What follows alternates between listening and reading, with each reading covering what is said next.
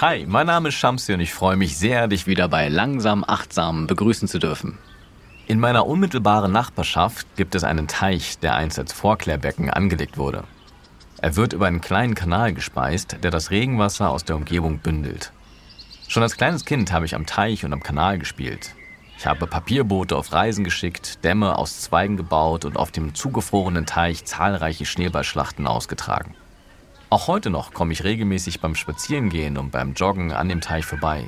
Dabei fällt mir jedes Jahr aufs Neue auf, dass er bei steigender Temperatur und verringerter Regenwasserzufuhr zu kippen droht. Da der Teich keinen natürlichen Abfluss hat, wird seit einigen Jahren ein Gerät mit kleinen Wasserrädern in die Mitte des Teiches platziert, um das Wasser zu bewegen und das Umkippen zu verhindern.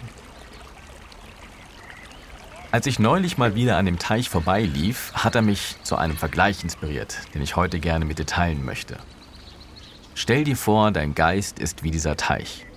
Damit der Teich nicht kippt, braucht er eine kontinuierliche Frischwasserzufuhr, um Sauerstoff zu halten. Beim Geist entspricht das den frischen Gedanken in Form von neuen Ideen und Erfahrungen. Allerdings reicht es nicht aus, wenn ein Teich nur frisches Wasser bekommt. Es muss sich auch verteilen und sich mit dem Altwasser vermischen. Der Teich muss in Bewegung gebracht werden, daher braucht es dieses Gerät, das in der Mitte des Teiches platziert wird, um Wellen zu erzeugen. Genauso braucht auch der Geist eine Bewegung, damit sich das neue Wissen verteilt. Und diese Bewegung des Geistes ist eine Denkbewegung. Mit anderen Worten, damit dein Geist nicht kippt und mit der Zeit womöglich dumpf und träge wird, braucht es Wissen, das durch Denken bewegt wird. Um die Bedeutung des Denkens zu betonen, möchte ich gerne einen schönen Vergleich mit dir teilen. Der Philosoph Michel de Montaigne sagte einst, dass wir Menschen wie Bienen sind, die von Blume zu Blume fliegen, um uns die Taschen mit Pollen und Nektar vollzustopfen. Das passiert zum Beispiel, wenn wir Bücher lesen, Podcasts anhören und viel spannendes Wissen anhäufen.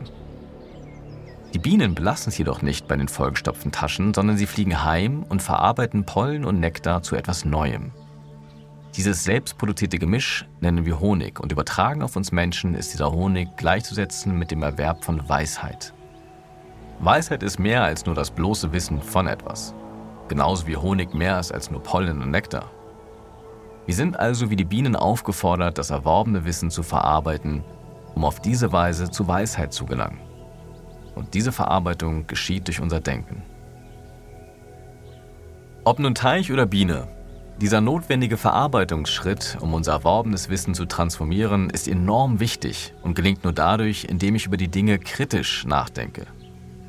Kritisch bedeutet in diesem Fall nichts Negatives, sondern der ursprünglichen Bedeutung des Wortes entsprechend einfach nur analysierend und prüfend. Vielleicht wird dadurch auch klar, weshalb ich persönlich das kritische Denken als wichtige Ergänzung zur Achtsamkeit betrachte.